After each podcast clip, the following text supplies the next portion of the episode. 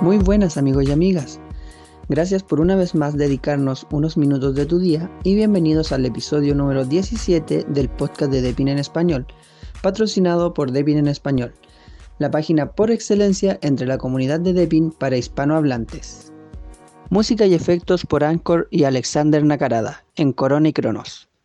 Visítanos hoy en nuestro sitio web www.depinenespañol.org te recordamos que los episodios del podcast están disponibles en todos los lugares donde normalmente se escuchan tus podcasts favoritos. Estamos en todas las plataformas principales.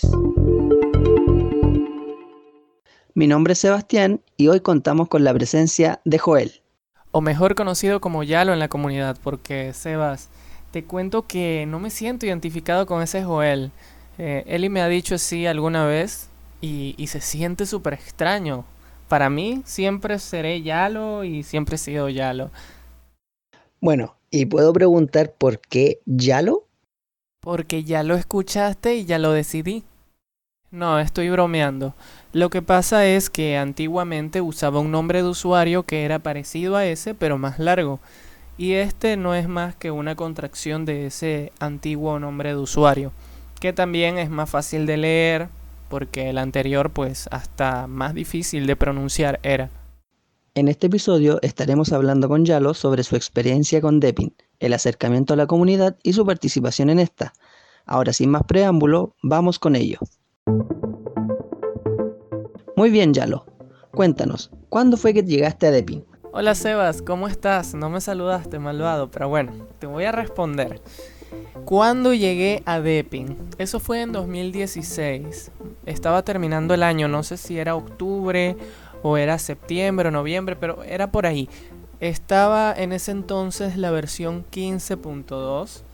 Yo pues estaba cansado de, Windows porque tenía un problema con unas actualizaciones. No es que tenga nada en contra de Windows, pero en ese momento tenía un problema con unas actualizaciones y quería probar algo distinto había tenido una mala experiencia con, Ubuntu, pero quería darle una nueva oportunidad nuevamente a eh, Linux.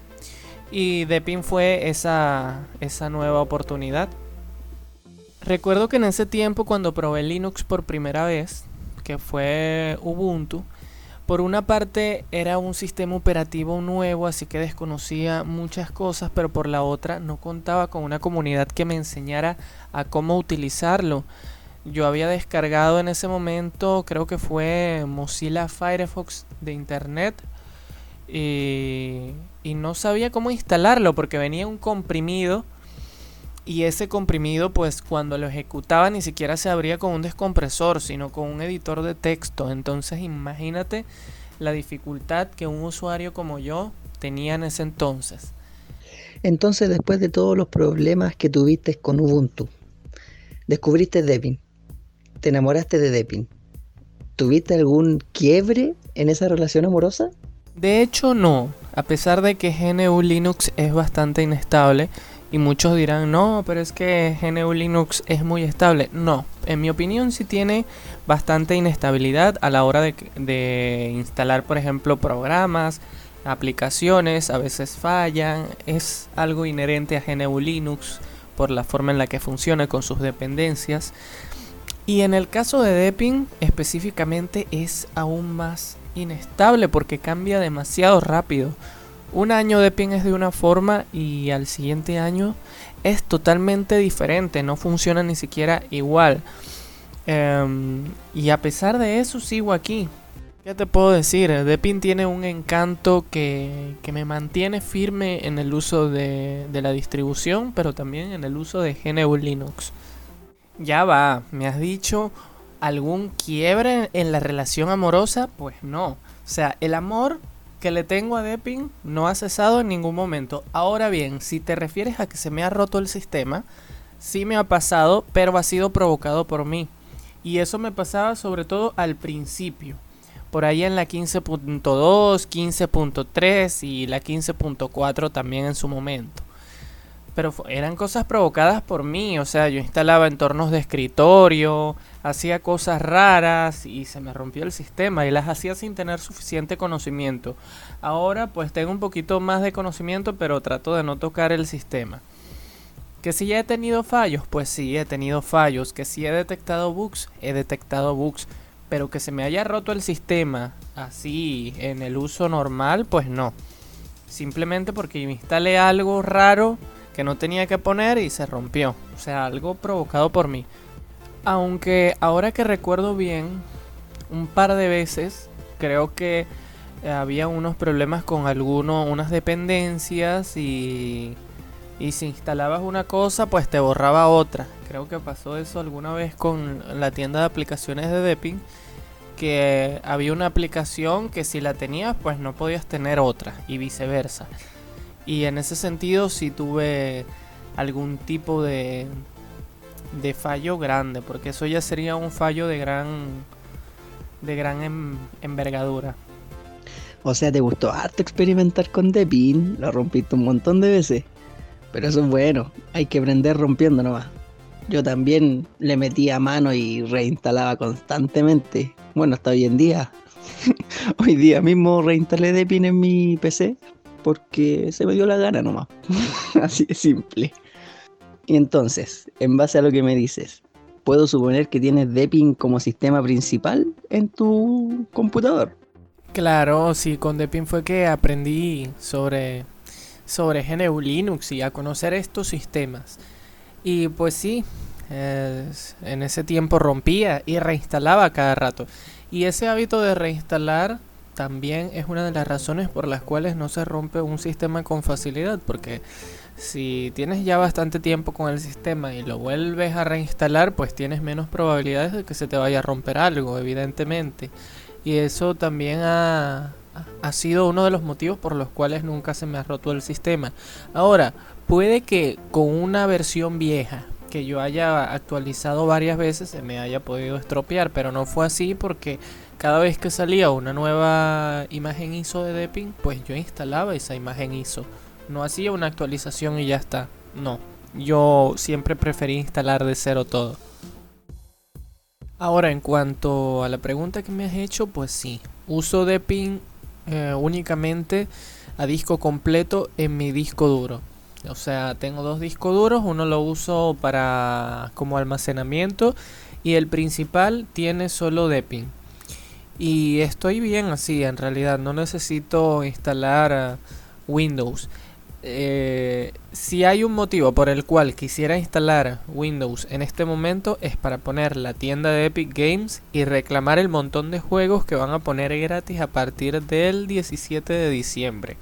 Que por ahí vi una noticia de algo así, no, no estoy seguro. Yo también soy de reinstalar Debian con cada imagen ISO que lanzan.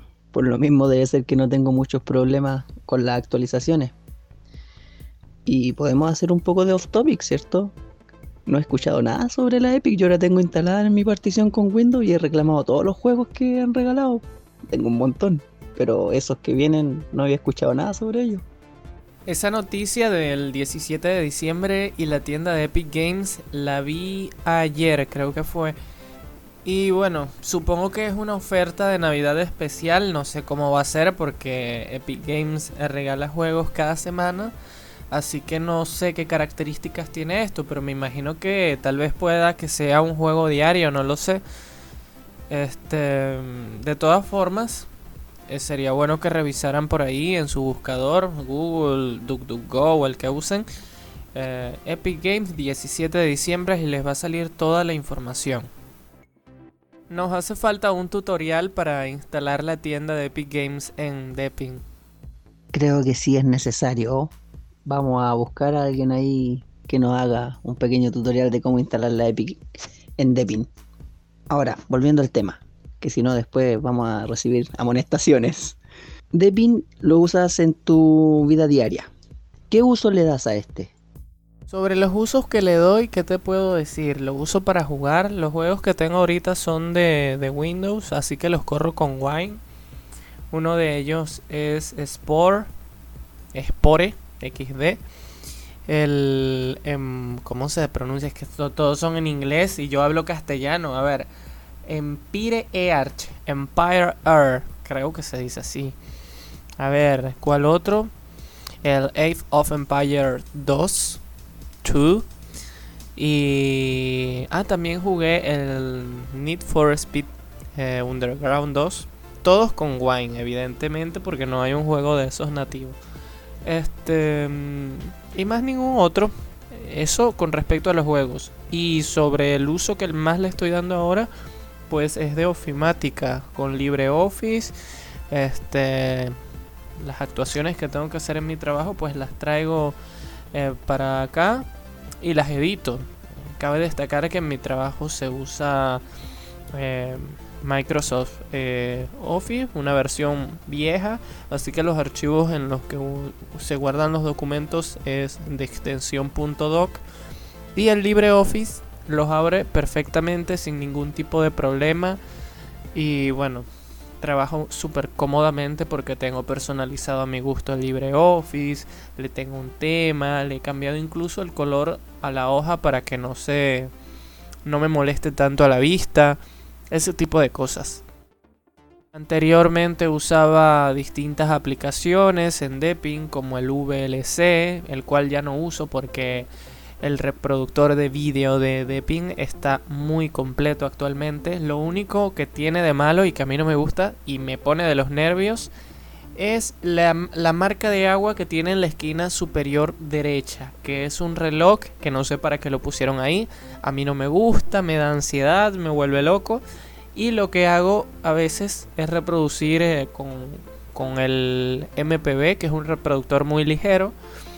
Y de resto uso todas las aplicaciones que ya de por sí trae por defecto Deepin.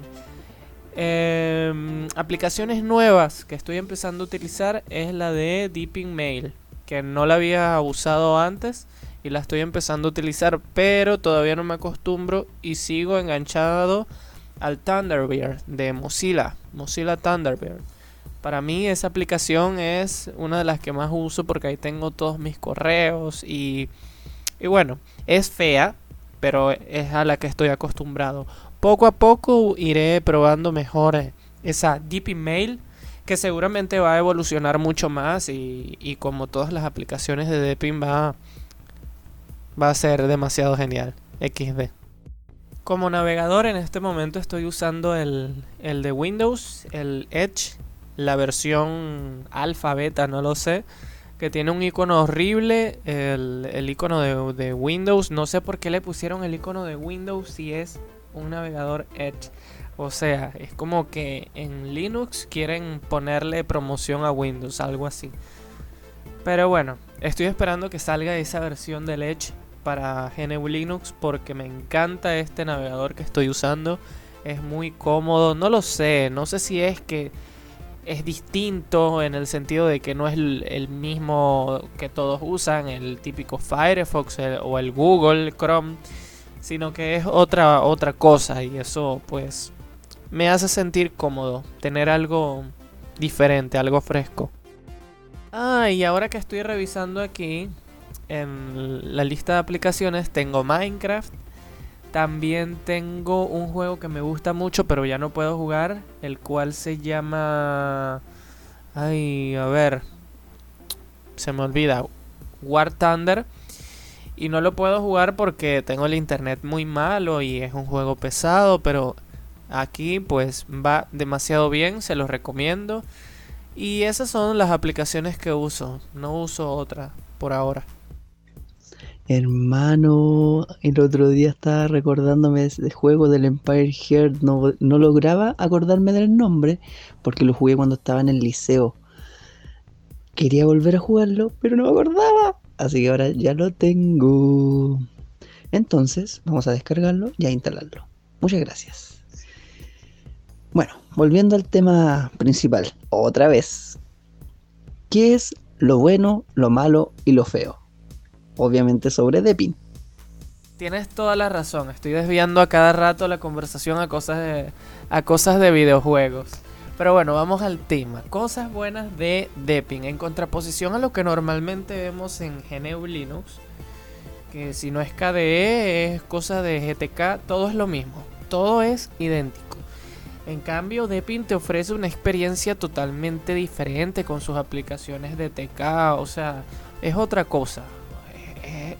Es, chévere en ese sentido porque tienes aplicaciones que difícilmente vas a ver en otras distribuciones que no van a ser comúnmente lo que se ve en GNU Linux. Te, eh, te ofrece un entorno de escritorio muy bonito. De hecho creo y estoy convencido de que es el más bonito que hay.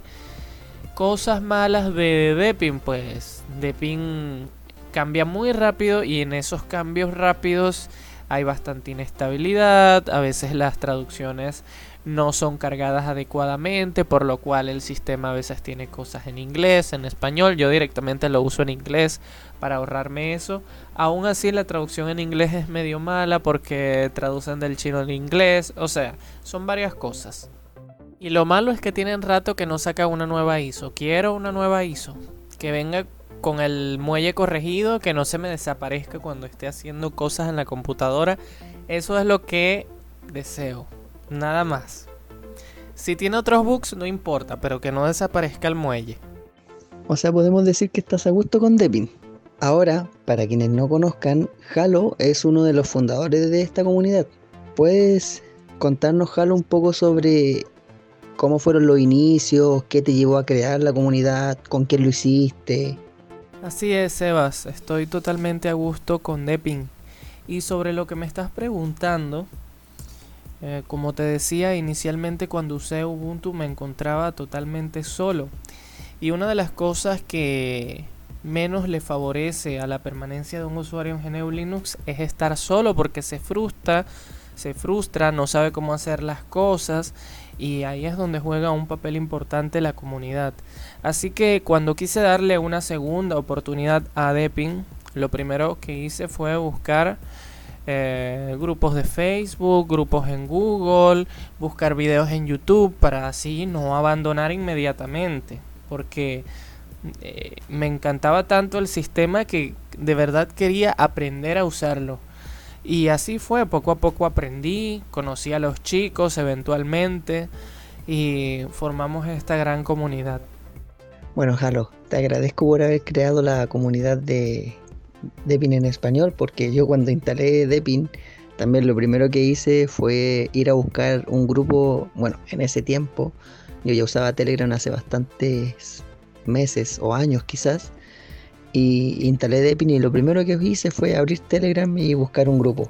Y ahí llegué a la comunidad. Así que muchas gracias. No, vale, no te preocupes. Más bien, eh, soy yo quien debe agradecerte por haber eh, contribuido tanto con la comunidad, por eh, ser el desarrollador de una tienda tan maravillosa, por colaborar con todos los proyectos que tenemos y por ser una excelente persona. ¿Qué te puedo decir? Un gran amigo y muchas cosas. XD. Este. Bueno, no tengo más nada que decir. Muchas gracias por todo, por entrevistarme, por conversar conmigo y espero que podamos hacer esto nuevamente en una próxima oportunidad. Muchas gracias. Nada que agradecer, hombre. La tienda se desarrolló por muchas personas, no es solo por mí. Puede ser que yo haya sido el programador, pero harta gente colaboró. Obviamente agradecerte a ti, esperamos que esto se pueda volver a repetir y agradecerle a todos nuestros escuchas. Esperamos que hayan disfrutado esta conversación, un podcast un tanto diferente y agradecemos su sintonía. Esperamos tenerlos nuevamente en una nueva oportunidad. Muchas gracias. Hasta pronto.